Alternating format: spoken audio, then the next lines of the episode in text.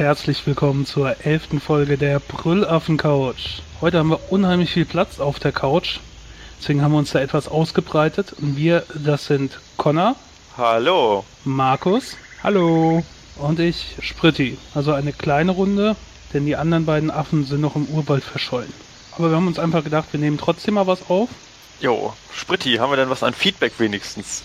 Ja, wir haben Feedback. Ja, was denn? Nicht viel. Erstmal hatten wir internes Feedback. Wir haben hier das letzte Mal, wie der aufmerksame Hörer mitbekommen hat, ein neues Aufnahmesystem benutzt. Und wir haben intern für uns festgestellt, dass die Qualität schon ein bisschen besser geworden ist. Vor allen Dingen hatten wir keine äh, Artefakte, die sonst häufiger mal bei Connor auftauchen, wenn wir über Skype reden, aber auch bei anderen. Hm, Die hatten wir zumindest in der letzten Folge überhaupt nicht. Und ähm, nee, ich hänge dafür nur ein bisschen hinterher. ja. genau. Aber das kriegt der Hörer ja zum Glück nicht mit. Haha. Wir, wir versuchen es zumindest beim Schneiden möglichst äh, auch rauszuschneiden. Aber für uns ist das dann natürlich ein bisschen angenehmer oder ist halt weniger Arbeit. Und dann Ja. haben wir auch noch Feedback von außerhalb bekommen. Und zwar hat ähm, Matthias, Matthias von den Collaborative Rockers uns gratuliert zum Jubiläum und äh, gesagt, dass er als Hörer so keinen Unterschied, keinen großartigen Qualitätsunterschied festgestellt hat zwischen äh, Skype und der neuen Methode, die wir ausprobiert haben. Was ja zumindest auch okay ist, ist schon mal nichts Negatives. Ja. Danke für die Glückwünsche. Und dann wollte ich noch erwähnen, und zwar die Hörsuppe. Die hatten wir irgendwann schon mal dritte oder vierte Folge erwähnt, weil die uns jetzt regelmäßig was schreiben, wenn wir eine neue Folge haben. Und da habe ich gedacht, können wir ja auch mal diese Seite erwähnen.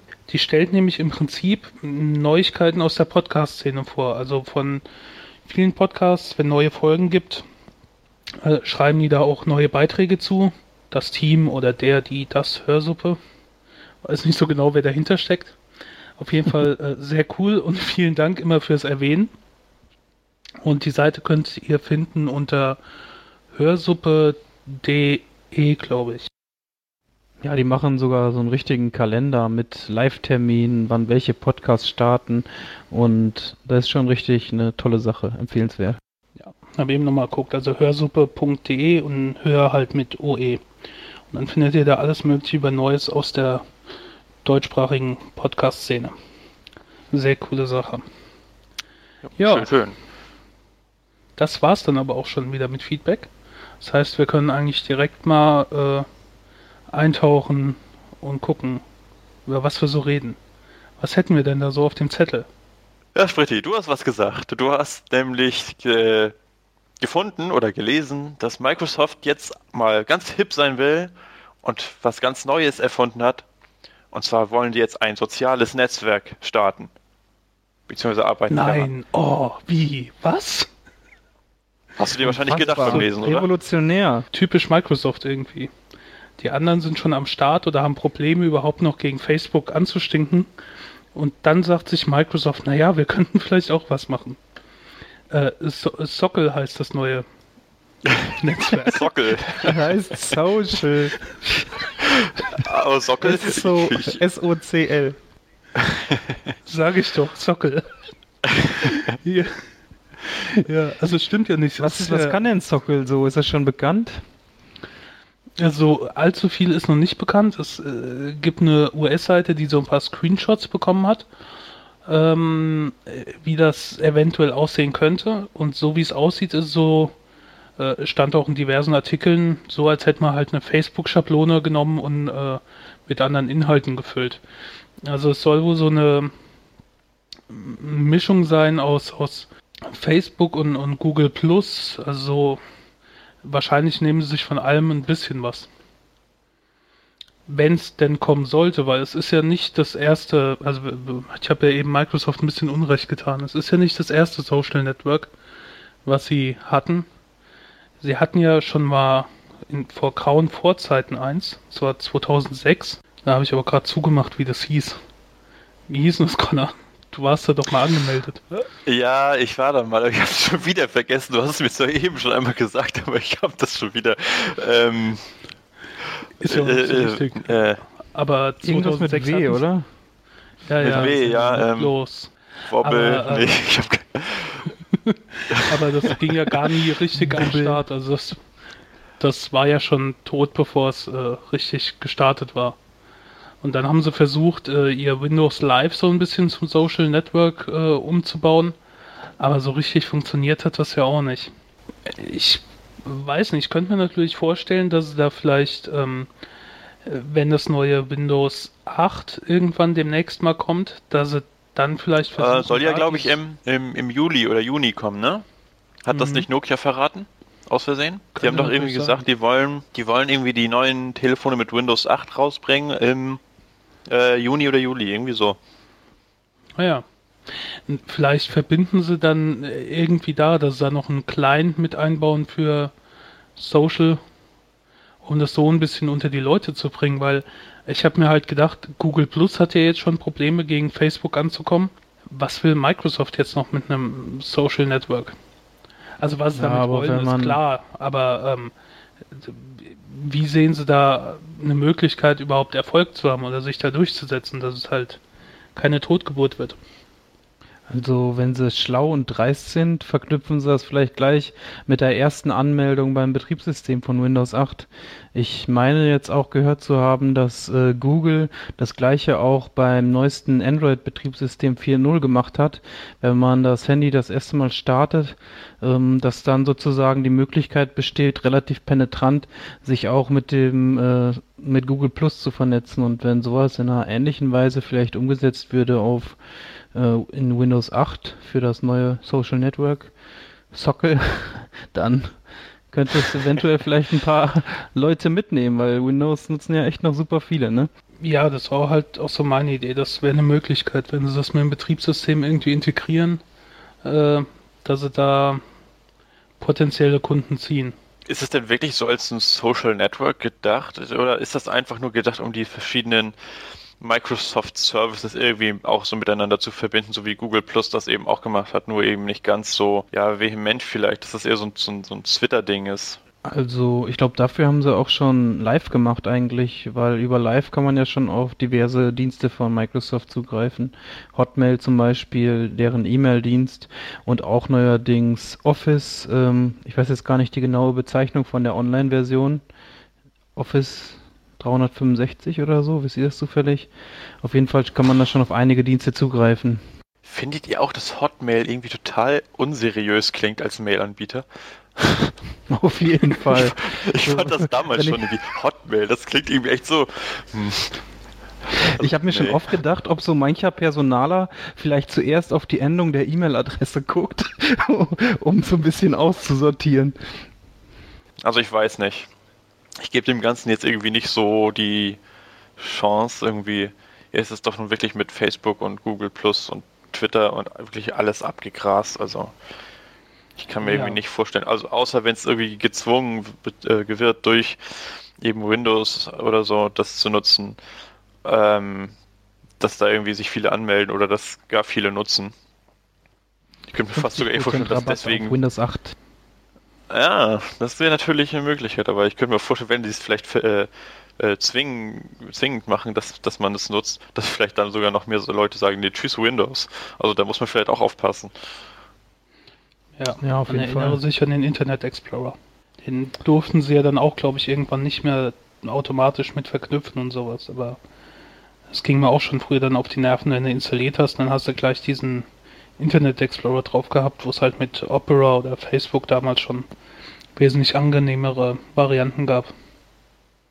Oder Ja, der war ja auch, oder ist teilweise noch, beziehungsweise früher noch sehr extrem ins System integriert, dieser Internet Explorer, und das war schon nicht so schön, fand ich. Nein. Man brauchte den, um einen anderen Browser runterzuladen. Ja, das war irgendwann so die einzige Aufgabe, die er dann in seiner Installation zu tun hatte.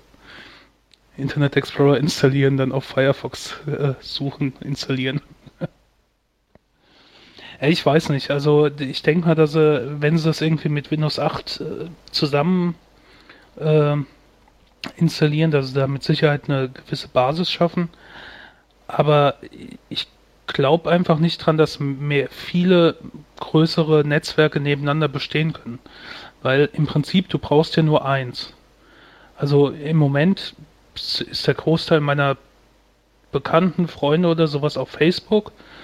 Und da gibt es einige Funktionen, die man so machen kann, die man braucht. Ich wüsste jetzt, ich sehe ja jetzt schon keinen großartigen Grund zu äh, Google Plus zu gehen. Da bin ich zwar auch angemeldet, aber da bin ich jetzt, seit ich da angemeldet bin, ein paar Mal da gewesen. Irgendwie fand ich den Sinn da halt noch nicht so. Also das hat jetzt nichts für mich geboten, wo ich gedacht habe, oh, da muss jetzt häufiger hin, vergiss mal Facebook ein bisschen. Und äh, wenn er jetzt noch ein drittes äh, großes Netzwerk versucht, da aufzukommen, wird nicht funktionieren. Bin ich eigentlich ziemlich ja. sicher. Die brauchen schon, wenn, brauchen sie irgendwas wirklich ein cooles Feature, was äh, viele Leute anspricht und ähm, da wüsste ich im Moment wirklich nicht, was das noch sein sollte. Hey, haben Sie nicht Gruppenvideochat? Ach nee, das gibt's ja nun auch schon. Verdammt.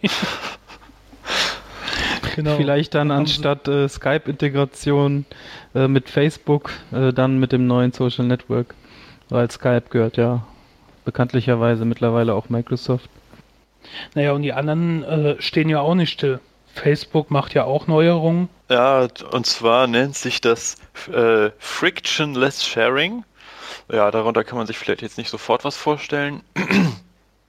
ähm, ja, im Prinzip äh, wird dadurch eingeführt, dass man mit irgendwelchen äh, Apps, denen man irgendwie einmalig Zugriff gewähren muss, äh, ganz viele Sachen automatisch bei Facebook teilen kann. Also in dem Stream irgendwie, in dem, in dem Ticker oder äh, irgendwie sowas. Zum Beispiel, welchen Song man gerade hört, was man für einen Film guckt oder dass man im Prinzip das gar nicht mehr irgendwie aktiv irgendwie sharen muss, dass man das in deinen Status eingibt, sondern dass es einfach alles automatisch geschieht. Und äh, das ist natürlich äh, vielleicht ein bisschen kritisch zu betrachten, denn das könnte jetzt eine ziemliche Spamwelle nach sich ziehen, oder? Ja, und vor allem auch, wenn man ungeachtet daran geht und wieder, wie viele Facebook-Nutzer wahrscheinlich auch äh, keine Ahnung von dem haben, was da vor sich geht und man klickt da einfach mal irgendwo auf Ja, ähm, dass dann auf einmal Daten da veröffentlicht, werden, die man eigentlich gar nicht im Internet sehen will.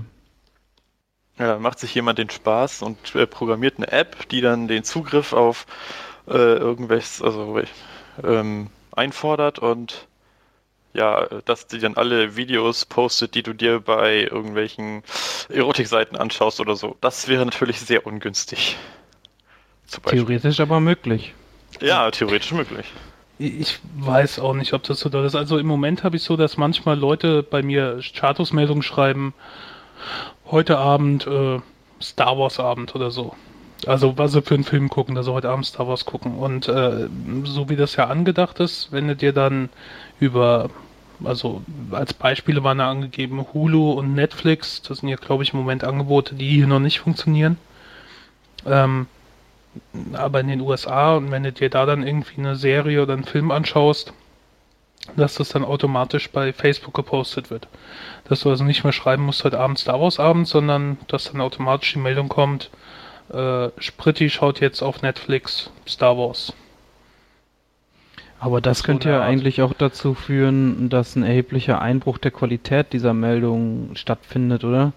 Weil ich zum Beispiel bin relativ selektiv, was äh, jetzt ähm, die Meldung angeht. Wenn ich jetzt zum Beispiel sage, ich schaue dies und das ähm, oder ich schaue den Film, der gefällt mir total gut, dann mache ich das natürlich, weil ich in irgendeiner Weise eine Empfehlung aussprechen möchte oder auch eine Kritik. Aber wenn ich jetzt alles poste, jedes YouTube-Video, man guckt ja auch viel Schund, ähm, dann ist das natürlich, der Wert geht da irgendwie verloren, oder? Wieso guckst du Schund? ja, irgendwelche Links, man klickt auf Twitter auf ein YouTube-Video und dann ist das halt Quatsch. Ja, und dann wird er direkt veröffentlicht, nachdem ich das fünf Sekunden geguckt habe, oder was? Ja, ich befürchte ja. auch. Also ich meine, ist jetzt ja schon viele Meldungen dabei, die eigentlich total uninteressant sind. Für einen persönlich, für andere sind sie vielleicht wichtig oder so, aber wenn sowas dann automatisiert funktioniert, äh, finde ich das auch so ein bisschen verwässernd. Also ich meine, jetzt haben sie ja dieses eigentlich Gute mit diesem Like-Button, wenn du irgendwas liest oder anguckst und ihr denkst, ja, das ist interessant, das könnte andere auch interessieren oder da will ich andere teilhaben lassen, das ist lustig, dann drückst du auf den Like-Button und zack, ist es auf deinem Profil und für die anderen sichtbar. Und ähm, so gibt es ja dann auch Sachen, die du dir anschaust und denkst, boah, was für ein Scheiß und macht es wieder zu. In der Zeit ist es dann vielleicht schon automatisch auf deinem Profil gepostet. Und natürlich, das verwässert dann diese ganzen Meldungen auch mit, mit unsinnigen Sachen. Und ich habe da jetzt schon Angst vor, wenn da automatisch angezeigt wird, wer was gerade für ein Lied hört. Das interessiert mich doch gar nicht. Also, ich meine, da gibt es jetzt zum Beispiel Last.fm, dieses Musik-Social Network, wo das ja auch automatisch funktioniert, wenn du irgendwas gerade im MP3-Player hörst, äh, wird das automatisch damit geteilt. Hört jetzt den, den Song. Das ist ja auch okay, ist ja dafür gedacht. Wenn ich mir dann aber echt überlege, dass ich da von meinen ganzen Freunden ständig äh, aufploppt, hört jetzt gerade den Song oder hat diese Woche am meisten den und den Künstler gehört, so in der Art ist das ja wohl scheinbar angedacht. Das, das ist nervig. Ich meine, selbst wenn man es dann ähm, blockieren kann oder einstellen kann, dass es nicht angezeigt wird, ist ja trotzdem dann erstmal da wieder so eine unnötige Sortierarbeit.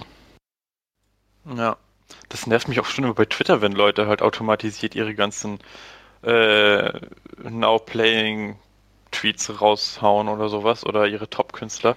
Ähm, also ich muss das wirklich auch nicht noch bei Facebook haben, zumal das ja auch bei 300, was weiß ich, wie viele Freunden man auch normalerweise da hat, ähm, eine ziemliche ein ziemliches Durcheinander werden kann, während bei Last.fm, wo das halt gewollt ist, man das ja auch nur sieht, wenn man es dann anklickt bei jemandem, also das Profil anschaut. Genau. Und da kommt ja dann auch vielleicht zu, äh, zum Beispiel würde ich sagen, es interessiert mich jetzt nicht, was Hans Wurst äh, gerade für eine Serie schaut, weil der eh keine, keinen guten Geschmack hat. Aber was Connor für Serien guckt, das würde mich dann doch interessieren, weil der meistens einen ganz guten Geschmack hat.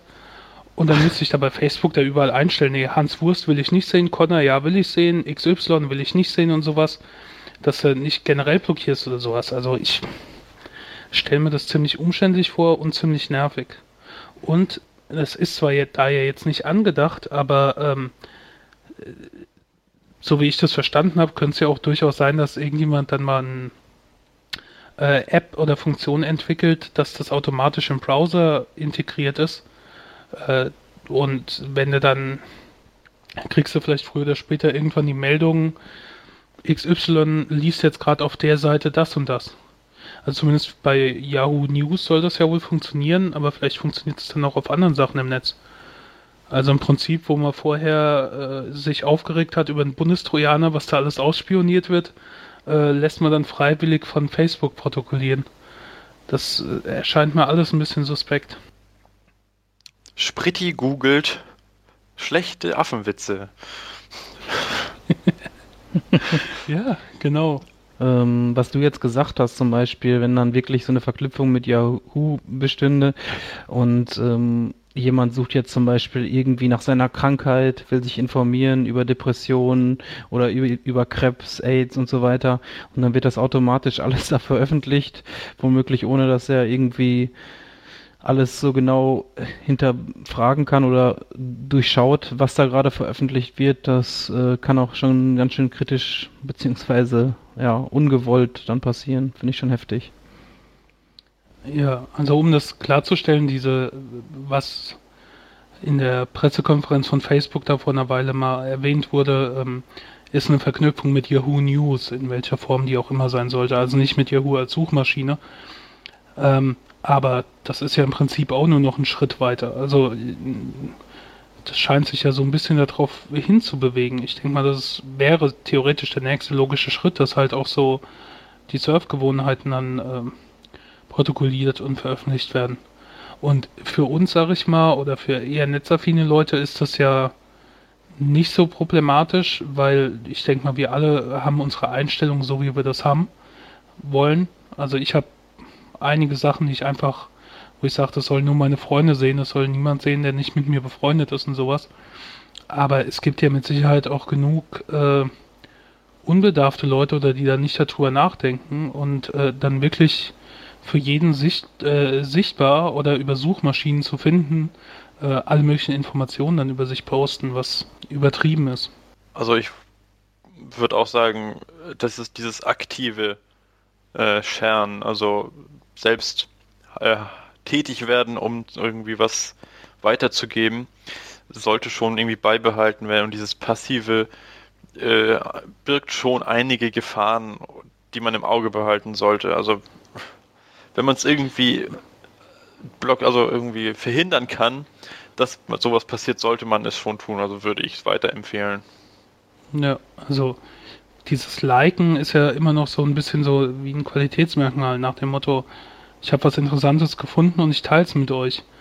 Aber äh, dieses neue, ich surf gerade durch die Gegend und zeige euch alles, was ich mir gerade so anschaue, das verwässert das Ganze halt. Also dieses passive Teilen praktisch.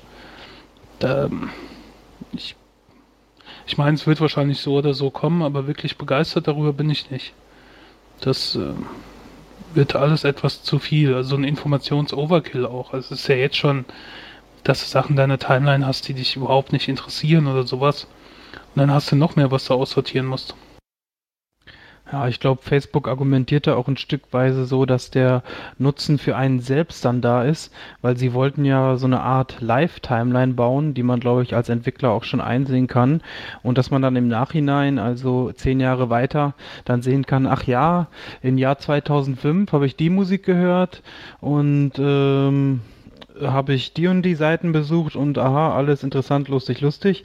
Nur, ähm, dass die Seiten dann alle bei Facebook gespeichert sind und eventuell damit Missbrauch betrieben werden kann, ist natürlich eine ganz andere Sache irgendwie, ne? Ja, das äh, war ja auf dieser Entwicklerkonferenz, wo sie das Feature vorgestellt haben, haben sie halt auch dieses äh, Timeline vorgestellt.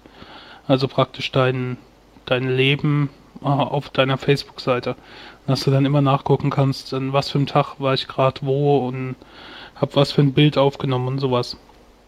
Das ist mir so, also mir persönlich so ein bisschen unheimlich.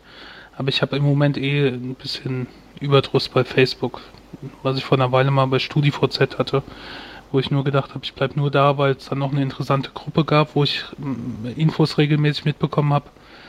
Bei dem Punkt bin ich jetzt schon bei Facebook angekommen, dass es mir alles ein bisschen zu viel wird könnten wir da vielleicht zu unserem nächsten Thema überschwenken, oder? Erzähl mal, was ist das nächste Thema? Also das nächste Thema ist der Schultrojaner und da wollte ich eigentlich ein bisschen was zu erzählen. Ich habe mir gedacht, zum Eingang kann ich vielleicht mal eine kleine Passage des Gesetzes selbst vorlesen. Ich hoffe, das wird nicht zu langweilig, aber ich dachte mir einfach, dass der Hörer dann vielleicht auch einen besseren Eindruck von dem Wortlaut bekommt. Ich lese jetzt einfach mal vor. Also es geht jetzt um die Urheberrechtsreform, die im Dezember 2010 verabschiedet wurde und im Januar 2011 in Kraft getreten ist. Also alles, was ich jetzt vorlese, ist schon Gesetz.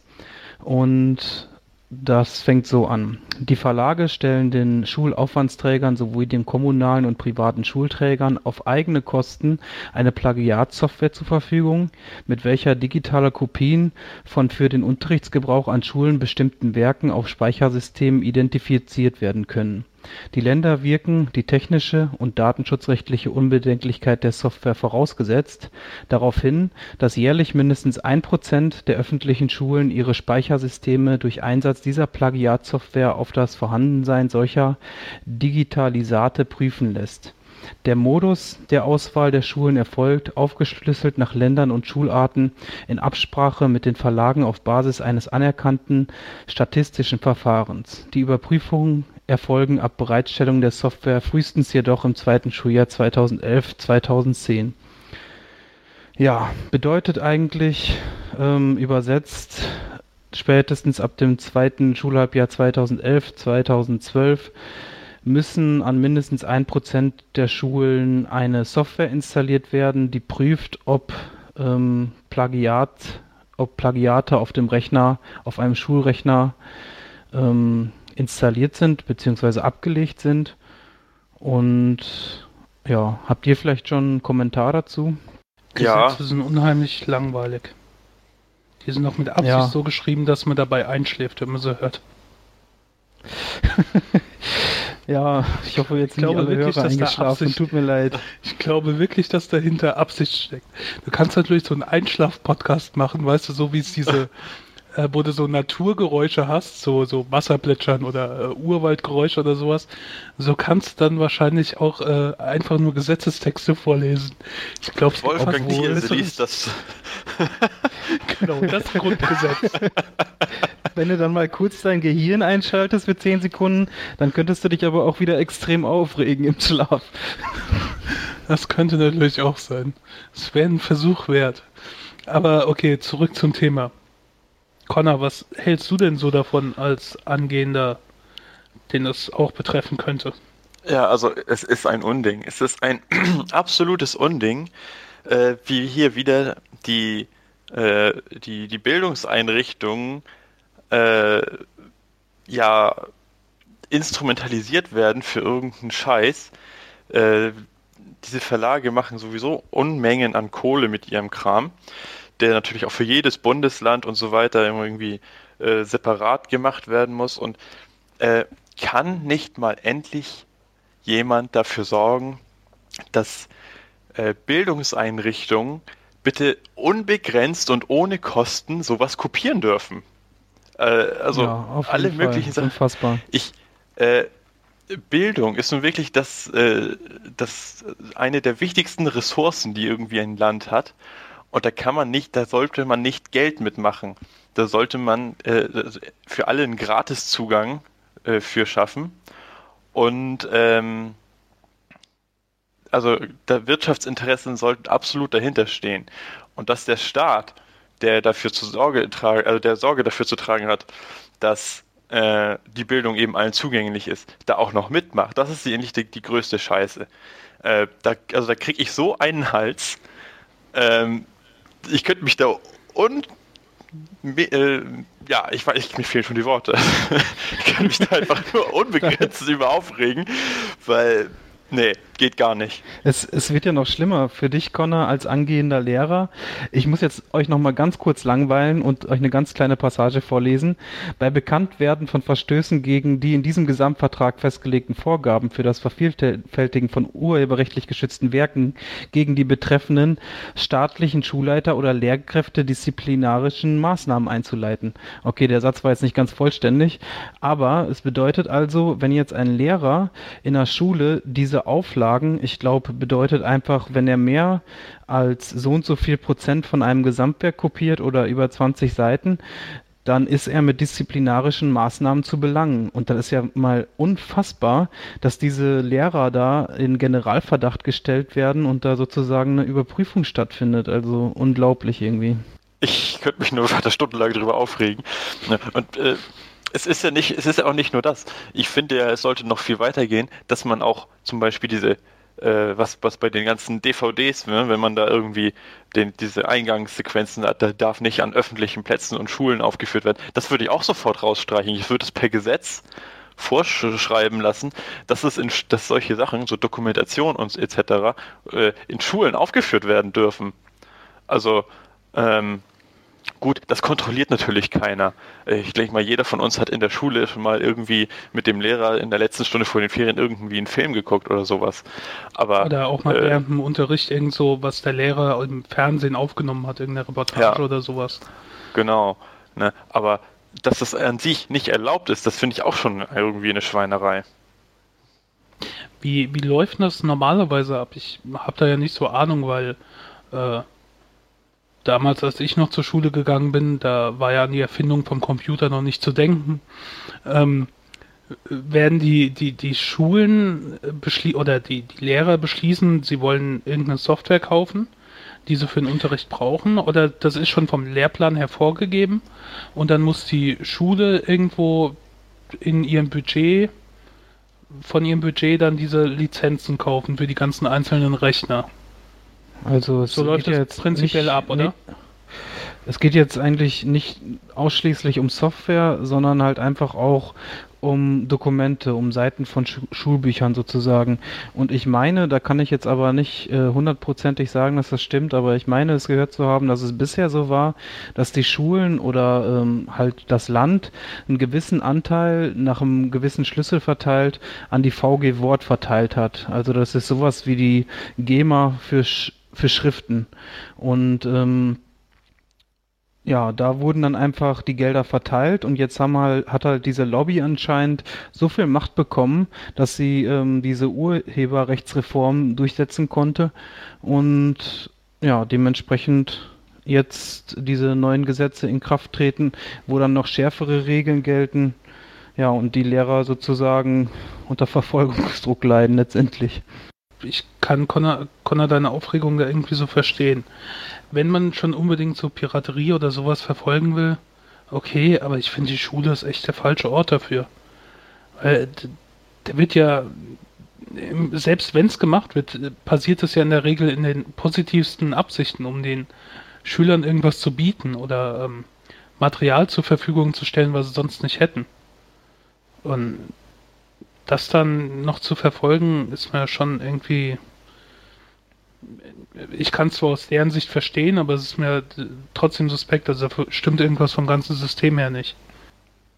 Ja, es ist natürlich verständlich, dass diese Verlage, die natürlich auch äh, Kosten haben mit ihren, mit ihren Büchern und so weiter, dass die irgendwie äh, auch einen Gewinn erzielen wollen. Das ist ja äh, auch äh, in einer gewissen Weise in Ordnung. Das ist ja auch äh, menschliche Arbeit, die dahinter steht. Nur, ähm, dann soll der Staat doch bitte mehr Geld in die Bildung investieren, anstatt immer weiter zu kürzen, damit man sich das auch leisten kann. Anstatt zu sagen, okay, ne, wir unterstützen diese Verlage jetzt, indem wir sowas äh, auch noch verfolgen und torpedieren die eigene Bildung nochmal extra obendrauf. Ähm, also das kann es doch nicht sein. Da muss man wirklich einfach nur mehr Geld zur Verfügung stellen, dass man sich das, dass man sich auch mehr Lizenzen und äh, Exemplare und so weiter anschaffen kann an den Schulen. Aber die, die, die, die Schulen werden immer ärmer weil immer weniger Geld für die Bildung da ist, weil man lieber irgendwelche andere Scheiße finanziert mit dem ganzen Kram. Ähm, nee, also das, da, da läuft absolut was falsch hier. Da muss man was anderes machen. Und ja. Ja, aus deiner Sicht, Connor, ähm, würdest du das denn überhaupt als realistisch einschätzen, dass man einen Unterricht führt, der nur aus einem Schul- bzw. Sachbuch, was halt für die entsprechende Stufe vorgesehen ist, durchzieht? Ist doch auch irgendwie normal, dass man halt äh, Kopien aus anderen Schulbüchern oder aus anderen Werken irgendwie verteilt, oder? Ja, also ähm, es gibt natürlich Lehrer, die machen stur Unterricht nach einem Schulbuch. Das ist aber kein guter Unterricht. Äh, man hat als Lehrer äh, von, von, also natürlich von verschiedenen Verlagen Bücher, irgendwie selbst noch Bücher sich irgendwie angeschafft. Man, man selbst muss die Bücher ja auch alle kaufen als Lehrer. So. Und ähm, da hat man natürlich einen Riesenapparat und da kopiert man sich natürlich sozusagen das zusammen, was man auch im Unterricht verwenden möchte, was irgendwie besonders gut und besonders sinnvoll ist für, für das, was man eben weitergeben möchte. Und äh, ja, normalerweise, so ist es ja eben, so war es zumindest in meiner Zeit, als ich zur Schule gegangen bin, rennt der Lehrer in den Lehrerkopierraum, äh, legt das Buch auf den Kopierer und äh, macht für die ganze Klasse Kopien und bringt das mit. Das kriegt natürlich keiner mit, weil es nicht auf dem Computer gespeichert ist, aber je mehr das natürlich alles technisiert wird auch, ähm, muss man natürlich auch aufpassen, wie man das macht. Das, ja, das wird ja wahrscheinlich zunehmend digital verfügbar sein, weil das eben auch günstiger ist, als ständig irgendwelche ja Bücher wahrscheinlich anzuschaffen. auch extrem fortschrittsfeindlich irgendwie, ne? Letztendlich, ja. die Schüler von heute haben irgendwie auch schon ein Tablet oder ein Laptop und haben irgendwie vielleicht auch Interesse darauf, den Schulstoff ähm, als PDF zu lesen und so weiter. Und ich finde das da irgendwie auch total bekloppt, da irgendwie Grenzen einzubauen. Wenn der Schüler schon bereit ist, sich mit dem Stoff auseinanderzusetzen, lernmotiviert ist, dann sollten doch in der Hinsicht irgendwie keine Grenzen geschaffen werden, finde ich irgendwie. Ja, was, was wir glaube ich noch äh, nicht erwähnt haben, was aber vielleicht wichtig noch ist bei der Diskussion, dass dieser Begriff Schultrojaner nicht so korrekt ist, weil ein Trojaner wird ja unwissend und im Hintergrund Daten an irgendjemanden übermitteln, an äh, einen Cracker zum Beispiel oder so. Und ähm, bei dieser Software, äh, das ist eigentlich eine Plagiatsoftware, die gesetzlich verankert ist und ähm, ja, von der die Personen dann teilweise auch wissen, dass sie auf Schulrechnern laufen. Deswegen ist dieser Begriff äh, Schultrojaner eventuell ein bisschen irreführend. Also ich meine, vom Prinzip her verstehe ich es aus Sicht der Verlage, aber ähm, das ist ihr gutes Recht, aber es müsste halt was geändert werden, dass es halt nicht ihr Recht wäre. Also, dass man da komplett irgendwie was auf den Kopf stellt, dass es halt für alle verfügbar ist oder so. Gerade so Sachen wie halt Lernmaterialien und sowas. Ja, ich verstehe auch gar nicht, warum es nicht weiterhin auch über eine, so eine Art Pauschalabgabe geht. Dann wird halt geguckt, welche Bücher werden von Lehrern gekauft oder von Schulen gekauft und dann wird nach einem gewissen Schlüssel werden dann äh, Lizenzgebühren fällig oder so, ne? Aber da so einen großen Apparat hinterzustellen und dass jetzt jeder einzelne Lehrer da Schiss haben muss, dass er eventuell ähm, auf dem Schulrechner seine Daten hinterlegt und letztendlich ist es ja auch Quatsch. Also der Lehrer Lehrer, der darf, so wie ich es verstanden habe, bis zu 20 Seiten aus einem Werk oder bis zu so und so viel Prozent ähm, kopieren, aber er dürfte zum Beispiel nicht dieses, äh, dieses Material einscannen und den Schülern digital zur Verfügung stellen oder halt äh, einscannen und anschließend ausdrucken. Das, äh, dann wäre halt, dann hätte er halt eine Straftat begangen, der Lehrer. Und letztendlich, ich kann mir das jetzt nicht richtig vorstellen, oder im Schulalltag wird das natürlich irgendwie dazu führen, dass äh, die Schulrechner wahrscheinlich gar nicht mehr genutzt werden und die Lehrer kommen da alle mit ihren eigenen Laptops hin und machen dann das entsprechende da, was wahrscheinlich heute schon passiert, weil viel zu wenige Rechner für Lehrer an Schulen bereitstehen. Ja, und ja. viel zu schlechte und lahme Rechner. Ja, das ist schon traurig auf jeden Fall eine Sache, wo man sich aufregen kann. Und ich glaube, regen sich momentan auch glücklicherweise viele drüber auf und hoffentlich auch ein paar, die da vielleicht noch was dran rütteln können. Hoffentlich, dass da ein bisschen was reformiert wird.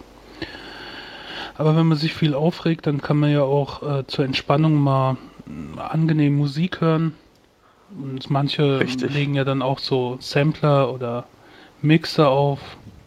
Connor, was ist denn da so das Neueste, was man machen kann? Na, ob das das Neueste ist, weiß ich nicht. Aber es ist so, so das Neueste, was ich vor kurzem entdeckt habe. Und zwar ist das die Seite 8tracks.com, also 8, ne, also die als Zahl und dann einfach Tracks. Ähm, das ist ein, ja, so ein, eine Mischung aus einem sozialen Netzwerk und einem Musikstreaming-Dienst. Ähm, da kann man eigentlich so ganz einfache Plays Playlisten und äh, so, so ja, Mixtapes erstellen.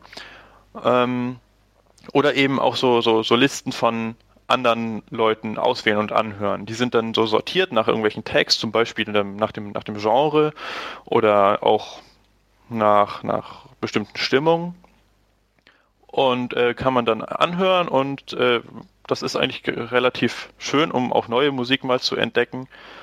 Äh, dann gibt es noch soziale Features, da kann man halt Bewertungen abgeben, Kommentare schreiben zu den Mixtapes. Äh, kann man auch dann gut erkennen, welche, welche gut sind, weil die irgendwie viele Likes bekommen haben. Äh, es gibt so ein Follow-Prinzip wie bei Twitter, dass man einfach bestimmten äh, Remixern, die, also, nee, nicht Remixern, sondern Leuten, die eben solche Mixe erstellen, auch folgt, dass man irgendwie kein, kein Neues verpasst. Dafür muss man eben mit ein paar Einschränkungen leben. Man kann irgendwie innerhalb von einer Stunde nur zweimal einen äh, Track skippen. Das ist eben wegen der Lizenzierung irgendwie so notwendig, damit man eben nicht immer nur das hört, was man hören möchte und dann die, die, die Songs nicht kaufen muss.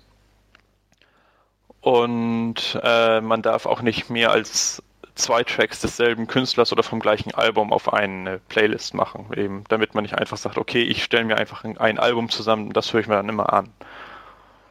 Auf jeden Fall fand ich das sehr empfehlenswert. Ich habe das letztens auf meiner Geburtstagsparty benutzt. Da habe ich einfach eingegeben bei den Tags äh, Party und bisschen Rock, weil ich dachte, ja, das ist so, so der äh, kleinste gemeinsame Nenner.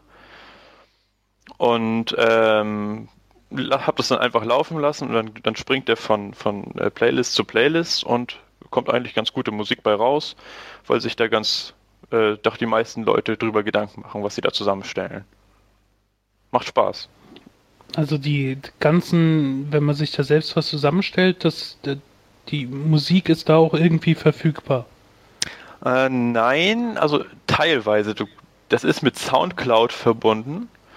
Und du kannst okay. also Sachen von, von Soundcloud äh, entweder für deine Mixtape benutzen oder selbst hochladen. Ähm, ja. Ich habe hab die Seite mal aufgerufen und äh, lustiges am Rande, weil da steht äh, Stream it in a legal radio style manner. Habe ich dann mal auf legal geklickt, weil man das anklicken konnte. Und äh, da kam dann eine ähm, Error 404 Seite unter 8tracks.com legal. Es ist ja hier dann auch immer noch so ein bisschen in Deutschland besonders, wie das so funktioniert. Also ich weiß nicht immer, da einfach dann Songs hochladen kann. Ja, also die äh, Songs, die man hochlädt, sind natürlich irgendwie nicht frei verfügbar für andere zum Anklicken. Die hört man eben nur, wenn man dann die Playlist anklickt, die du erstellt hast. Ne? Ähm, aber andere können sich dann die Playlist anhören mit dem Song, den ich hochgeladen habe. Genau. Ähm, wird das denn auch eventuell mit ähm, Werbung unterbrochen noch zwischendurch? Nee, also Werbung gibt's da nicht. Du, also ich glaube, du, äh, du kriegst Werbeeinblendung, wenn du keinen Adblocker oder sowas hast, aber wenn du mit einem Adblock drauf bist, äh, hast du im Prinzip null Werbung da. Ähm, also, aber du hörst die, die Musik hörst du unterbrechungsfrei. Und ich ja muss sagen, sogar bei meiner äh, lahmarschigen Leitung gibt es keine Aussetzer. Also es läuft sehr, sehr, sehr stabil. Das will ja schon was heißen. ja, allerdings. Äh, was vielleicht noch interessant ist, man kann es mit Last.fm verbinden und Last.fm scrobbelt das dann auch und schreibt es mit, was man hört, wenn man das möchte. Kann man es in Zukunft bestimmt auch mit Facebook verbinden und dann. Also man kann, du kannst dich auch mit Facebook einloggen, mit deinen Facebook-Daten einfach direkt einloggen. Aber, ob, aber ich glaube nicht, dass die Sachen sofort bei Facebook dann auch gepostet werden. Du kannst, glaub, du kannst zwar, glaube ich, auf Wunsch Sachen posten bei Facebook und bei Twitter, aber äh, da musst du schon selbst aktiv werden. Naja, noch bald, bis die neue Funktion kommt, dann geht es automatisch. Ja. äh, nutzt ihr sowas eigentlich? Also ich habe, es gibt ja auch bei Last.fm auch irgendwie so Radiostationen, die man, wo man bestimmtes Genre oder so anklicken kann und dann wird äh, da Musik dann abgespielt aus, aus dieser Genre-Richtung oder den Vorgaben, die man da macht. Das ist ja auch so prinzipiell sowas ähnliches, so ein bisschen. Ich nutze sowas eigentlich nie, weil ich höre Musik, glaube ich, anders. Also, wenn ich Musik höre, dann ist das Musik, die man äh, im Albumkonzept hören muss, also meistens am Stück. Und so mit einzelnen Tracks habe ich echt Probleme. Also so ganz oldschool-mäßig höre ich manchmal noch so Sampler, die so Zeitschriften beigelegt sind. Und dass ich das halt im Auto mitnehme und mir dann mal was anhören, vielleicht durch Zufall was entdecke, aber so im Internet, so komische Dienste nutze ich eigentlich nicht, weil das meiner Art Musik zu hören total widerspricht. Hm. Habe ich früher eigentlich auch so gemacht, aber seit ich, seitdem ich die Seite da gefunden habe, äh, hat mir das eigentlich äh, schon jetzt die letzte Zeit ganz gut gefallen und ich habe das gemacht einfach, um auch mal so ein bisschen den Horizont zu erweitern. Dann habe ich einfach mal geguckt, zum Beispiel ähm, nach äh, Dubstep oder sowas. Das, das, was die Leute dann so zusammenstellen oder äh, Soundtracks. Du kannst es auch zum Beispiel nach ähm, nach Serien gucken. Zum Beispiel habe ich geguckt nach äh, Chuck oder so, also dann, dann wird auch, dann stellen Leute zusammen, das, ist fast zu jeder Serie so, dass sie Lieder zusammenstellen, die eben in dieser Serie gespielt werden. Das ist auch ganz cool eigentlich. Ich weiß nicht. Ich glaube, ich werde mich mal anmelden, allein jetzt aus Neugier, weil du mich so ein bisschen neugierig gemacht hast. Aber ja, du musst dich ja auch, musst ja auch keine Login-Daten eingeben. Du gibst, klickst einfach auf Facebook oder mit Facebook anmelden und dann geht das. Dann hast Obwohl, du dann hast du ja Account. schon deine Login-Daten sozusagen preisgegeben. Aber ja, aber ja, ich okay. manchmal finde ich das echt praktisch, wenn man das machen kann und nicht überall einen Account mit einem eigenen Passwort und so weiter ein anlegen muss. Also und ja, das ist eigentlich recht angenehm. Ist jetzt so ein bisschen abschweifend, aber wie ist das eigentlich? Dann, dann übernimmt er die Daten von Facebook? Also hat dann auch A-Tracks Zugriff auf meine Daten, wie ich mich bei Facebook anmelde? Oder, ja, er, äh, er füllt damit dein Profil aus. Also du hast dein Profilbild, bei, das du bei Facebook hast, auch bei A-Tracks. Du hast deinen Wohnort, den du da bei Facebook angegeben hast, angegeben. Und ähm, also das schon, aber es sind, du kannst es auch jederzeit ändern, also es ist kein Problem. Aus so Gründen habe ich das nämlich eigentlich nie gemacht, wenn irgendwo die Möglichkeit war, sich über Facebook anzumelden. Habe ich gedacht, das äh, muss nicht sein. Aber hast natürlich recht, es ist halt schön einfach, aber. Ja, normalerweise finde ich Anmeldung über Twitter besser, weil da habe ich nicht so viel angegeben, aber ja, mein Gott, ich bin da ja sowieso nicht so datenschutzfanatisch. Ja, aber es gibt ähm, bei Facebook auch immer noch die Option oder es wird zumindest bei den ganzen Diensten immer angezeigt, auf welche Informationen äh, die App zugreifen kann und ähm, welche Aktionen die auch machen kann. Also ja, das stimmt. da gibt's auch dann äh, Apps, die sozusagen nur ganz wenig, nur die Basics äh, verlangen und zum Beispiel dann letztendlich gar nicht auf die Pinwand posten können und so, so ein Kram. Und äh, da kann man ja vielleicht ein bisschen drauf achten. Ansonsten finde ich das auch ziemlich bequem, wenn man äh, über sein Google- oder Facebook-Konto sich irgendwo einloggen kann. Ich, ich glaube, darüber reden wir auch mit Knut in einer der nächsten Folgen, oder? Ja. Stimmt, das haben wir auch noch auf dem Zettel stehen. Aber da brauchen wir dann unseren Experten, unseren Fachmann dazu. Richtig. Na, auf jeden Fall. Äh, ja, ich werde mir demnächst wahrscheinlich auch mal eine Playlist vornehmen und mal hochladen, mal sehen, was da so für Feedback vielleicht kommt von anderen Leuten, ob ich da ein paar Follower bekomme. Ähm, ist vielleicht auch ganz cool, um das mit anderen zu teilen. Man kann ja auch das alles online dann sozusagen mitnehmen. Und solange das hier in Deutschland noch nicht gesperrt ist, ist es auch irgendwie, ich weiß nicht, ob da was noch, ob da was kommt. Aber ich werde das erstmal weiter nutzen, weil es ist ganz spaßig. Wenn dann zum Beispiel auch so äh, irgendwelche Playlisten dann mit Namen sind wie ähm, Why am I not drunk right now oder ähm, ähm, Study, irgendwie sowas, dann die beschreiben dann auch ganz gut, wofür diese Listen geeignet sind. Das ist immer schon ganz, ganz, ganz lustig auch. Und wie sich, was sich für, was sich andere Gedanken gemacht haben, äh, wie man die Playlisten gut zusammenstellt.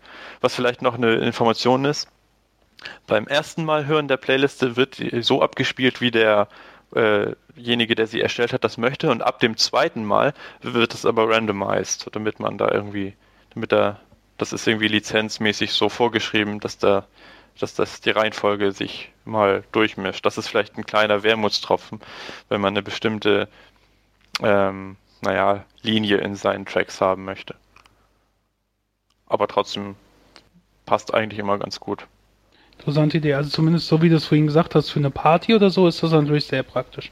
Muss man nichts zusammenstellen, sondern sucht halt irgend sowas aus. Das kann ich mir wirklich als sehr praktisch vorstellen. Ja, Vielleicht können wir ja auch mein Profil noch verlinken in den Show Notes. Dann kriege ich vielleicht ein paar Leute, die sich mal, die mal Lust haben, sich mit mir zu vernetzen da. Ich habe mich jetzt auch gerade mal angemeldet. Werde ich mich gleich mit dir anfreunden. Dann bin ich nicht so Ja, wie alleine. schön. Ach, das ist aber nett von dir. Ich habe, glaube ich, bis jetzt echt auch null Follower, aber ich habe auch noch kein Mixtape äh, ja, erstellt. Das ist dann mal was Neues. Hast neue Freunde. Apropos Neues. Es gibt auch neue Meldungen zu ähm, Serien, die wir schon in Folgen besprochen haben. Und zwar zu Sons of Anarchy und zu The Shield. Äh, Sons of Anarchy hat mir vor einer Weile vorgestellt, das ist diese äh, Serie über einen fiktiven ähm, Motorradgang, Motorradclub, der so äh, illegale Geschäfte macht und so weiter. Und da hat man dann später vermeldet, dass uns die Sender hier in Deutschland gehört haben und ähm, äh, Pro7 Sat1 die Rechte gekauft hat. Und da gibt es jetzt wiederum eine Neuigkeit. Da soll die Premiere wohl, bevor es im Fernsehen ausgestrahlt wird, auf äh, myvideo.tv äh, im Internet gezeigt werden. Das ist also diese ähm, Webseite von myvideo.de, bei MyVideo TV werden dann ganze Folgen von Serien und sowas gezeigt, bevor sie teilweise im Fernsehen gezeigt werden. Und da soll Sons, Sons of Anarchy seine Premiere haben. Ähm, naja, ist besser als nix. Aber wann genau Definitiv. das starten soll, steht, steht noch nicht so ganz fest, aber ich werde auf jeden Fall mal die Meldung verlinken und können wir da am Laufenden halten, wenn es sowas Neues gibt. Äh, Kann man sich ein bisschen anteasern und mal gucken, ob es was für einen ist. Genau, das ist, äh, finde ich eigentlich sehr praktisch. Ja, zumal es bei uns hier auch noch nicht so Dienste wie Hulu oder Netflix so in der Art gibt. Ist das ja ganz cool, wenn es dann äh, sowas zumindest gibt, wo du halt zeitunabhängig praktisch Fernsehen gucken kannst oder mal reingucken kannst. Oder wenn du eine Folge verpasst hast, dass du übers Internet dann problemlos nachgucken kannst. Das geht ja in den USA teilweise wesentlich einfacher als hier. Da wird es ja teilweise auch auf den äh, Seiten von den Fernsehsendern komplett gezeigt. So wie wir es hier manchmal in der Mediathek von den öffentlich-rechtlichen haben. Ja. Und dann zu äh, The Shield gibt es auch noch Neuigkeiten. Soll ich? Haben wir auch schon zwei oder dreimal drüber gesprochen, über The Shield. Ja, erzähl du das ruhig. Ist ja auch äh, sehr erwähnenswert. Und zwar wurde damals die erste Staffel bei Pro7, also die äh, Pro7 ausgestrahlt, war die deutsche Erstausstrahlung. Äh, die zweite Staffel wurde dann aber nicht gezeigt. Äh, vor vier Jahren oder so hat Kabel 1 dann nochmal die erste Staffel wiederholt. Kam bis zu Folge 9 und dann haben sie festgestellt, dass die Quote zu schlecht ist und haben das Ganze wieder abgesetzt. Und jetzt nach vier Jahren geht es weiter mit Folge 10. Und zwar, ich glaube. das ist so arm eigentlich. es ist so traurig. Es ist eine der besten Drama-Serien, die es so die letzten Jahre gab. Und dann ah, wird die einfach nicht gezeigt in Deutschland. Naja, am 5. Januar oder 3. Januar 3. Januar wird die zehnte Folge der ersten Staffel wiederholt. Und danach geht es dann weiter und natürlich zur besten Sendezeit. Äh, zwischen 2 und 4 Uhr nachts. Also, ja. Also, das ist ja sowas, wo ihr dann euren Videorekorder programmieren müsst oder euren DVD-Rekorder oder Festplattenrekorder oder ja, was auch immer es im Moment gibt. Aber immerhin, es wird gezeigt, da muss man ja heutzutage schon froh drüber sein. Welcher Wochentag? Ja. Welch, an welchen Wochentagen wird das gezeigt? Ähm, Wahrscheinlich mitten in der Woche, wenn jeder arbeiten muss oder so. Die erste Free-TV-Premiere kommt am 5. Januar und das ist ein Donnerstag. Und zwar ja. am 5. Januar dann früh morgens zwischen 2 und 4 Uhr. Unfassbar. Zur Not gibt es ja auch immer noch die Box, die wir schon mal vorgestellt haben mit ja, Seasons. Also, ja, ja, das ist wahrscheinlich die wesentlich angenehmere. Ja, ist wahrscheinlich die wesentlich angenehmere Variante. Aber okay, ich meine, wenn das kommt und man kann dann seinen Festplattenrekorder oder sonst was programmieren, dann kann man das ja auch später dann abends gucken. Ist halt schon ja, wobei man schon bei Folge 1 der ersten Staffel anfangen sollte. Also wer es ja. noch nicht gesehen hat, nicht mittendrin einsteigen, dann verpasst ihr was und dann ist es auch schwer noch reinzukommen. Weil es baut irgendwie schon ja. alles äh, auf den Anfang auf. Da ist auch irgendwie so alles dabei, was mich am deutschen Fernsehen stört. Weißt du, es ist so, äh, erstmal, es wird gezeigt und dann sagen sie, die Quoten sind nichts, wir zeigen es nicht weiter, hören mittendrin auf bei Folge 9, obwohl so eine Staffel 13 Folgen dauert. Also die hätten sie irgendwie auch noch wegsenden können. Dann dauert es vier Jahre, und dann kommen sie wieder und wiederholen aber nur die vier Folgen der ersten Staffel, die sie damals noch nicht gezeigt haben, anstatt dass sie dann einfach nur mal bei Folge 1 anfangen. Wenn sie eh Doppelfolgen nachts zeigen, also ich weiß nicht, was sie da sonst so als Alternativprogramm haben. So Quiz-Sendungen oder sonst irgendwie sowas ja. wahrscheinlich. Wo man ja auch drauf verzichten kann. Also hätten sie auch nochmal bei Folge 1 für Neueinsteiger anfangen können. Allerdings. Aber man muss, man muss ja heutzutage froh sein, wenn es dann überhaupt gezeigt wird. Ja, das waren die Updates zu ähm, The Shield und Sons of Anarchy. Ja, das waren zwei Serien, die wir euch ja schon vor einer Weile vorgestellt haben. Jetzt haben wir noch ein bisschen neues Futter für euch. Also Connor und ich kennen diese Serie, die heißt Weeds. Und ähm, mit dem deutschen Untertitel äh, Kleine Deals unter Nachbarn den ich, den ich ziemlich doof finde, weil er total abschreckt. ja, aber die, die meisten deutschen Untertitel oder Zweititel sind total bescheuert. Was man sich echt so an den Kopf, auch bei so Kinoplakaten. Das ist jeder zweite ist irgendwie sowas total dämliches.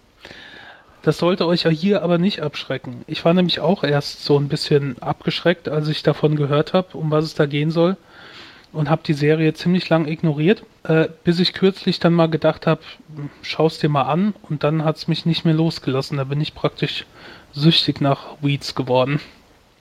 Ja, ich auch. Als ich die, ich habe die ersten drei Staffeln auch am Stück weggeguckt. Danach habe ich jetzt erstmal Pause gemacht. Bin auf den Zug gegangen. Ja. Die Wird hier ja schon seit 2007 ausgestrahlt, oder da war zumindest die erste deutschsprachige Erstausstrahlung. Ist mittlerweile in den USA, ist gerade die siebte Staffel zu Ende gegangen und ist für eine achte Staffel verlängert worden. Aber wir sollten vielleicht mal grob erklären, um was es geht. Denn der deutsche Untertitel, so blöd er klingt, äh, beschreibt es schon so ein bisschen. Und zwar äh, kleine Deals unter Nachbarn. Im Prinzip geht es um eine Witwe, die nach dem Tod von ihrem Mann äh, so ein bisschen versucht, Geld aufzutreiben, um äh, ihren Lebensstandard zu halten und ihre zwei Söhne durch ja, ziehen. Und die Hauptdarstellerin heißt Nancy Botwin und lebt in so einem typischen US-Vorort in Kalifornien, wie man ihn ja halt oft aus so Serien kennt, wo so die ganzen Häuser gleich sind und und diese ja äh, Frauen alle daheim sind und gemeinsam irgendwelche Veranstaltungen planen oder sowas, die Männer arbeiten gehen, so ganz klischeehafte Vorortsiedlung. Ja. Ja, und ähm, um den Lebensstandard da zu halten und Geld zu verdienen, äh, verkauft Nancy Drogen. Aber keine harten Drogen, sondern halt Weed. Also Gras. Ja, Gras. Den Inhalt hast du ja nun ganz gut zusammengefasst. Vielleicht noch äh, erstmal zu, vielleicht zu den Schauspielern ein bisschen. Also die Hauptperson Nancy Botwin wird von äh, Mary Louise Parker gespielt. Kennt man, glaube ich, so ein bisschen auch so. Ähm, wo hat die noch mitgespielt? Finde ich ja schon sehr, sehr attraktiv. Ja, ich auch, muss ich schon sagen. Also äh, schönes Eye Candy für die Männer. Ja. ja, stimmt, die ist äh, 64 geboren und die hat sich sehr Ja. gut gehalten. Muss man schon neidlos anerkennen. Hat zum Beispiel in äh, The West Wing auch mitgespielt. Die, Ist halt so irgendwie so eine typische Nebendarstellerin oder so nicht ganz so erfolgreichen Filmen mitgespielt und dann nicht die wichtigste Rolle gehabt. Aber in Weeds äh, scheint die Serie zu sein, wo sie halt richtig aufblüht. Hat sie auch äh, ja, unter anderem Golden Globe gewonnen für ihre Darstellung. Und das völlig verdient. Ist auch sehr oft dann nominiert noch gewesen für verschiedene Preise. Äh, also das passt wirklich. Also sie spielte sehr gut. ja, aber die anderen spielen auch alle sehr gut, auch wenn man sie nicht unbedingt kennt von woanders. Also ich finde den Cast extrem, äh, ext extrem gut, muss ich schon sagen. Ich fand das auch gerade sehr angenehm, dass man den äh, Cast zum Großteil nicht kannte. Also ich zumindest nicht. Weil das waren alles neue Gesichter und sonst hast du ja das manchmal bei so Serien, so typische Seriengesichter, die dann für ein paar Folgen auftauchen und du weißt dann schon, du siehst das Gesicht und weißt, alles klar, der hat da ein Verbrechen begangen, weil der in jeder Serie, wo er auftaucht, immer der Verbrecher ist. So ungefähr, weißt du? Und da, die habe ich eigentlich gar nicht vom Sehen gekannt, den fast alle nicht. Und das war halt ganz angenehm, es war was Frisches. So ging es mir zumindest. man könnte vielleicht so ein bisschen eine Aufteilung. Der erst, also in der, in der ersten Staffel ist das so, äh, das ist eigentlich eher so die Einführung. Äh, da wird dann erzählt, wie eben Nancy von so einer kleinen äh, Dealerin zu so zur Marihuana-Patin dieser Nachbarschaft eben emporsteigt. Und äh, das äh, ganz ganz passend heißt auch die die die zehnte Folge äh, The Godmother eben Anspielung auf The Godfather. Ähm, ähm, es, es ist, die Serie schafft einen sehr, sehr guten Spagat zwischen Humor und äh, aber auch so Drama-Elementen und vor allem auch Gesellschaftskritik. Vor allem letzteres ist, ist wirklich sehr, sehr gut gemacht. Äh, Ja. und man, man hat sehr viel zu lachen auch. Es gibt auch die schöne Genrebezeichnung Tr- Dramedy. Also Mischung aus Dramedy, Drama ja, genau. und Comedy. Und das finde ich da extremst passend. Also der Humor kommt da wirklich nicht zu kurz. Das ist äh, teilweise auch sehr, sehr, sehr schwarzer Humor, aber ähm, sehr lustig. Aber schafft es trotzdem gleichzeitig halt nicht so abzutriften wie eine Sitcom, sondern halt ernsthaft zu bleiben und teilweise auch sehr nachdenkliche Momente zu, Momente zu haben und, und halt insgesamt ernsthaft zu bleiben. Auch wenn es manchmal sehr abgefahrene Dinge sind, die da vorgehen. Also den, wie du schon gesagt hast, dieser Spagat, der ist da wirklich sehr gelungen. Ja, und man sollte sich auch nicht von dieser Drogenthematik irgendwie abschrecken lassen, falls einem das eigentlich nicht so zusagt. Es ist nicht, es, es gibt da jetzt nicht diesen typischen Kifferhumor oder so, wie man den aus irgendwelchen Teenie-Filmen oder sowas kennt.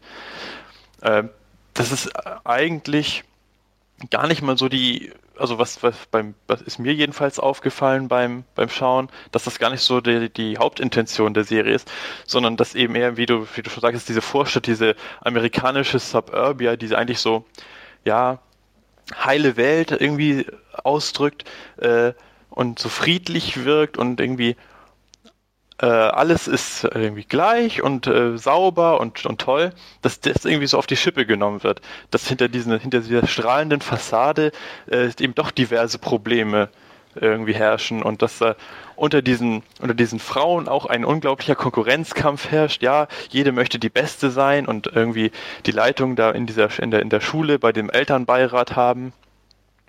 Und äh, man, man, man beobachtet sich gegenseitig und irgendwie Gerüchte streuen sich da äh, blitzschnell irgendwie durch die ganze Nachbarschaft. Also es ist schon irgendwie sehr, sehr interessant zu sehen. Da ist auch vielleicht die Rolle von äh, Celia, also der besten Freundin von Nancy, äh, besonders äh, bemerkenswert. Das ist grandioses Kino. Also wenn, wenn, wenn die irgendwie was macht, äh, man, man möchte eigentlich auf die Knie gehen vor dieser Leistung und vor, den, vor diesem Charakter, weil der einfach so gut geschrieben ist. Das wirklich, und die, die entwickelt sich auch noch so, äh, ich glaube, über fünf Staffeln ist sie dabei, die, wie dieser Charakter sich noch entwickelt, das ist so unfassbar toll gespielt, lustig, aber halt auch trotzdem glaubhaft. Und was du äh, eben auch gesagt hast, Connor, diese, dieses oberflächliche und äh, alles so heile Welt. Und das sieht man dann halt auch, da ist dann irgendjemand, der sich gegen äh, Drogen einsetzt, äh, offiziell und damit äh, so die Nachbarschaft mobilisiert oder sowas. Ähm, aber abends heimlich dann doch halt zu Nancy geht, um sich da sein Gras zu kaufen. Das, äh, hast du halt so diese heile Welt und gegen Drogen und dann äh, benutzt du sie trotzdem selbst. Und so gibt es da so viele Sachen drin, die das so ein bisschen, ähm, ja, scheinbar die amerikanische Realität so ein bisschen halt auch auf die Schippe nehmen und überzeichnen. Ja, ja. und äh, auch die, der Wortwitz ist auch genial und diese, die Dialoge messerscharf. Ähm, auch so abseits von diesen großen Hauptthemen, da werden immer so ganz so ganz kleine äh, Themen mit aufgegriffen, die die irgendwie auch aus der aus der amerikanischen Kultur und Gesellschaft und auch Politik teilweise ähm, wichtig sind und äh, das es sind äh, so denkwürdige Szenen dabei, die vergisst man auch nicht. Also ich habe da auch mehrere im Kopf. Zum Beispiel ähm, ist da eine sehr sehr gute Szene, in der ähm, der der Cousin, nee, gar nicht war, der, der Schwager von Nancy, Andy, wie, wie der dem äh, kleinen Sohn von, von Nancy, ich weiß nicht, wie alt er ist, irgendwie, also zwölf oder so, wie er dem dann erzählt, wie man richtig masturbiert, oder? Weil ähm, die Haushälterin irgendwie immer ganz viele Socken mit, äh, ja, Ejakulat im, in der Wäsche gefunden hat, dann erklärt er ihm, dass er dafür am besten eine Banane nimmt. Dann nimmt er die Banane, schält sie und sagt, ja, die tut man dann auf sein, naja und so weiter. Also wirklich grandios, lustige Szene.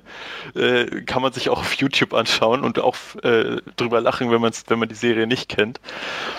Und äh, wie gesagt, der Wortwitz einfach nur, einfach nur zum Totlachen, wenn dann äh, zwei die äh, zwei Herren äh, mit der, oder Freunde von Nancy sitzen da äh, einer auf dem, auf dem Sessel und äh, einer auf der Couch und dazwischen halt ein Tisch und dann äh, unterhalten die sich, ne, wie denn der Abschnitt zwischen Anus und Hoden heißt. Und einer sagt, das heißt Damm und der andere sagt, das heißt irgendwie anders. Und dann kommt die Haushälterin rein und war glaube ich, und dann fragen sie die, wie heißt denn das? Couchtisch, sagt sie dann. Und das ist aber nur genial gemacht. Also ich habe mich mehrfach totgelacht bei der Serie. Und das, das klingt jetzt so nach totalem Klamauk und so ein bisschen abschreckend. Ist es in der Situation teilweise auch, aber das passt so unglaublich gut in diese komplette Folge dann rein, dass das ähm, halt nicht komplett im Klamauk versinkt. Also es ist verdammt gut dann noch eingebunden, diese, diese Witze zwischendrin. Ja. Ohne dass es halt ins total lächerliche verfällt. Ja, wirkt überhaupt nicht aufgesetzt, sondern wirklich integriert sich richtig gut da rein. Also Dramedy ist auch wirklich ein passender Begriff und äh, ich kann die Serie wirklich jedem ans Herz legen. Ähm, du hast äh, auf Deutsch gesehen? Ich habe es auf Deutsch gesehen. Die ersten drei Staffeln gibt es auf Deutsch. Äh, ich hoffe, dass es irgendwann mal weitergeht. Ich soll ich noch ein paar Worte zur Synchro sagen? Ja, weil ich, ich habe es wie gewöhnlich halt auf Englisch geguckt. Ähm, und, aber scheinbar funktionieren ja diese Wortwitze dann auch im Original. Ja. natürlich auch genial. Aber wenn du das so auch schon mitbekommen hast, dann äh, scheint ja, also größten, zu schlecht zu sein. Nee, ist sie auch nicht. Also größtenteils versteht man das schon. Manchmal merkt man, okay, da wäre jetzt im Englischen vielleicht ein Wortwitz gewesen, äh, wenn man selbst ein bisschen Englisch kann und sich dann denkt, okay, das hätte kann man trotzdem drüber lachen aber es gibt auch so reichlich äh, Szenen und, und, Dialoge, über die man auch so richtig, richtig äh, herzhaft lachen kann. Ich weiß nicht, wie das ist, ob man, ob die englische Sprache äh, leicht ist, weil ich, ich gucke Serien meistens zuerst auf Deutsch, damit ich auch wirklich alles verstehe und im zweiten Durchgang erst auf Englisch. Also ich, ich musste ab und zu äh, nebenher dann mal so im Wörterbuch gucken, äh, gerade äh, was so Dealersprache angeht oder Drogensprache, die lernt man ja in der Regel nicht im Englischunterricht. Unterricht, nicht. Äh, wo ich dann zwar aus Serienerfahrung schon so manche äh, äh, Begriffe oder so kannte, aber da musste ich doch mal nachgucken, was heißt das jetzt eigentlich genau oder, oder was bedeutet das. Also sinngemäß versteht man es, aber ähm, hat mich dann manchmal doch neugierig gemacht, dann sowas nachzugucken. Aber es geht. Also es sind auch nicht so üble äh, Dialekte oder sowas drin, dass man großartige Verständnisprobleme hat. Ja, Markus, was würdest du nach unserer äh, Erzählung sagen? Wäre das eine Serie für dich oder bist du immer noch abgeschreckt irgendwie oder kein Interesse? Das hört sich schon ganz lustig an. Also ich glaube, ich müsste tatsächlich mal, wie ich das auch bei The Shield gemacht habe, die ersten fünf, sechs Folgen sehen und äh, ich glaube, von dem Humor, den ihr so erzählt habt, äh, das wird mir schon sehr entgegenkommen. Also ich glaube schon, dass es da viele Szenen gibt, die sich, äh, wo man sich wirklich schlapp lachen kann. Ist halt nur so eine Sache, äh, ich weiß jetzt nicht, für mich, auf mich hat er jetzt so ein bisschen den Eindruck gemacht, äh, dass das so eine ja, so ein amerikanisches Leben halt so ein bisschen parodiert, glaube ich, ne, oder? Und ja, weiß ich nicht. Bin, bin, 100% bin ich noch nicht überzeugt, aber auf jeden Fall habt ihr mir das schon mal schmackhaft gemacht. Also man kann auch noch dazu sagen, es hat halt die Länge äh, ungefähr von einer Sitcom oder sowas. Also es geht eine Folge 26 Minuten. Also es sind kurze Folgen. Ja. Von daher. Die Staffeln auch recht, recht kurz. Ja, das ist halt so. Ich glaube, es läuft auf einem Pay-TV-Sender in den USA und da sind das ja meistens dann so ja. 13 Folgen, so um den Dreh sind das da auch in der Regel. Ähm, also so eine Folge ist relativ kurz, daher kann man sich durchaus mal ein, zwei Folgen anschauen, dann sieht man, ob das was ist. Gut, vielleicht sollte man, wie du ja schon gesagt hast, die erste ist so ein bisschen Einführung, bis man die Charaktere kennt, aber äh, ein paar Folgen gucken geht nicht so viel Zeit drauf und es rentiert sich auf jeden Fall. Und man sollte es vor allen Dingen ähm, am Stück schauen. Also man sollte jetzt nicht einfach äh, mit der fünften Staffel oder sowas einsteigen, weil das eigentlich vom Anfang bis zum Ende der, der aktuell siebten Staffel so eine Entwicklung ist, wie das äh, immer weitergeht. Also äh, ohne da jetzt viel spoilern zu wollen, es bleibt halt nicht in dieser Vorstadtsiedlung. Also die wir da so angesprochen haben. Das ist am Anfang so, aber Nancy entwickelt sich halt weiter. Also sie dealt nicht nur an die Nachbarn oder so, sondern es kommt irgendwann logischerweise konsequent ein weiterer Schritt und so. Und äh, natürlich kann sie auch nicht die ganze Zeit vom Gesetz unbeachtet äh, darum dealen. Von daher entwickelt sich die Serie immer weiter wie so ein Abwärtsstrudel. Also sie steigt, das Drogengeschäft steigt immer eine weitere Stufe auf und sie versinkt immer weiter in diesem Strudel. Also durch halt, durchaus äh, so eine Drama-Entwicklung. Und von daher sollte man wirklich am Anfang anfangen, wo das so schön eingeführt wird und ähm, immer weitergeht. Das, die Handlung trägt sich wirklich, äh, soweit wie ich jetzt geguckt habe, äh, ich glaube, Connor ist bei Staffel 3, ich bin jetzt Also ich bin schon ein bisschen drüber hinaus, aber das trägt sich durchgehend, finde ich. Also da ist keine großartige Schwäche drin. Die schaffen es jedes Mal was Neues zu entwickeln, dass es keine Durchhänger gibt. Ja. Also ich habe auch irgendwie für jede Staffel so bestimmte Schwerpunkte für mich entdecken können. Und äh, so bleibt es auch definitiv, definitiv spannend und äh, abwechslungsreich. Ist schon, ist schon gut. Kann ich sehr empfehlen. Ver vertraut uns. Wir empfehlen gute Serien. Ja. Aber vielleicht kennt ihr die ja auch, also unsere Hörer, und dann äh, könnt ihr ja auch mal schreiben, wie ihr die findet. Weil vielleicht seid ihr auch davon abgeschreckt gewesen, weil wie gesagt, ich habe die auch sehr lange ignoriert, weil ich eine Beschreibung von der Serie gelesen habe, wo die, die mir irgendwie sehr komisch erschien. Da habe ich gedacht, das kann irgendwie nichts sein. Und habe dann mal aus Langeweile Ja, also eine Folge geguckt und war infiziert. Ich habe auch irgendwie total eine andere Erwartungshaltung gehabt. Ich habe da so ein bisschen an so ein, äh, naja, Desperate Housewives Verschnitt gedacht am Anfang so irgendwie. Genau, ja, das ist mir auch Ne, so, eine, so, eine, so, eine, so eine Mutti halt, die dann irgendwie so ein bisschen verzweifelt und frustriert ist und deshalb kein Geld mehr hat oder irgendwie so ein Kram. Aber überhaupt nicht. Gut, und Also, wenn ihr das schon nee. kennt, dann schreibt was und wo könnt ihr das machen? Sagt mal, sag mal Spritti. Ihr könnt das machen auf brüllaffencouch.de und Brüllaffen könnt ihr sogar mit Ü oder mit UE schreiben und dann einfach in die Kommentare unter die Folge oder bei facebook.com slash brüllaffen per Couch. Twitter oh, oh Couch, genau oder bei Twitter unter dem äh, Nickname Brüllaffen ja, das waren so die Hauptdinger aber als erfahrene Hörer wisst ihr das natürlich Selbstverständlich.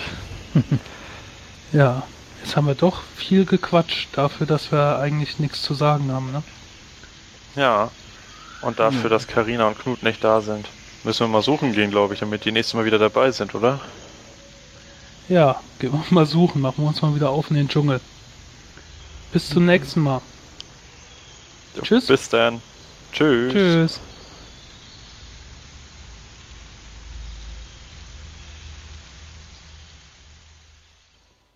Ähm, wegen dem. Hm, hm, hm. Ähm, äh, ähm. Und, ähm. Jetzt weiß ich nicht mehr, was ich sagen wollte. Ach Gott, muss ich später viel rausschneiden. Ich habe jetzt, ah, warte, ich hab's Ah. schon. Ich habe ich hab eingegeben, äh, Mom, Job, äh, Pole Dance oder so. ähm, Ich habe eingegeben Mutter, Stange, Geld, keine Stripperin. Schickt mir. Und ich weiß nur noch, dass ich einen Ritter gemalt habe. mit einer Riesenlanze. Hm. Sockel. Ja, der Sockel. der Kleine. Mik ja, meiner Sockel. Das kleine Weichei. Captain Darian Lambert, Fugitive Retrieval Section. geboren, am, geboren am 17. August 2160. Ich habe alle Hände voll, ich kann nicht denken. Jo, sollen wir anfangen? Wenn du die Taste Ja. länger drückst, ja. Die Verlage stellen den Schulaufwandsträgern sowie den kommunalen und privaten Schulträgern auf eigene Kosten eine Plagiatsoftware zur Verfügung, mit welcher digitale Kopien von für den Unterrichtsgebrauch an Schulen bestimmten Werken auf Speichersystemen identifiziert werden können. Die Länder wirken, die technische und datenschutzrechtliche Unbedenklichkeit der Software vorausgesetzt, darauf hin, dass jährlich mindestens 1% der öffentlichen Schulen ihre Speichersysteme durch Einsatz dieser Plagiatsoftware auf das Vorhandensein solcher Digitalisate prüfen lässt